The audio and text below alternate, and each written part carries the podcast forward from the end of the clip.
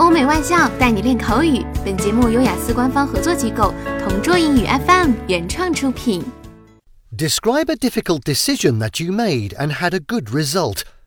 You should say what the decision was, when you made that decision, why it was difficult to make, and explain how you felt about the good result. At the age of 23, there were already a lot of decisions that I have made in my life. there are decisions that led to good results. There are decisions that resulted to bad results. Today, I would like to share with you one of these. So, the decision was the major that I would take in college. When I was in high school, I really dreamed of becoming a teacher. I love kids, so I want to deal with them in my future career. But then, my parents wanted me to continue the business that they had started.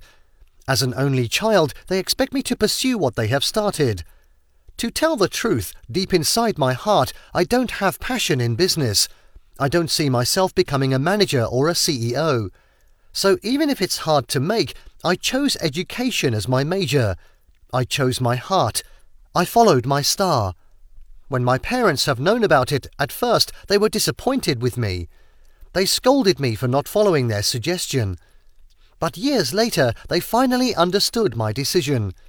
They said that they were wrong in forcing me to follow something I don't like. My parents apologized and promised that they would support me on whatever field I like. The decision had a good result because I know that it is a fulfillment of my dreams.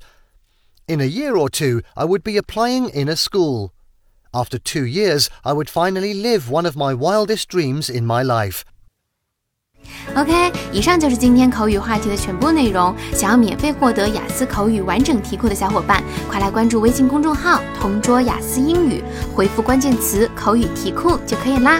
同桌祝你早日涂鸦成功！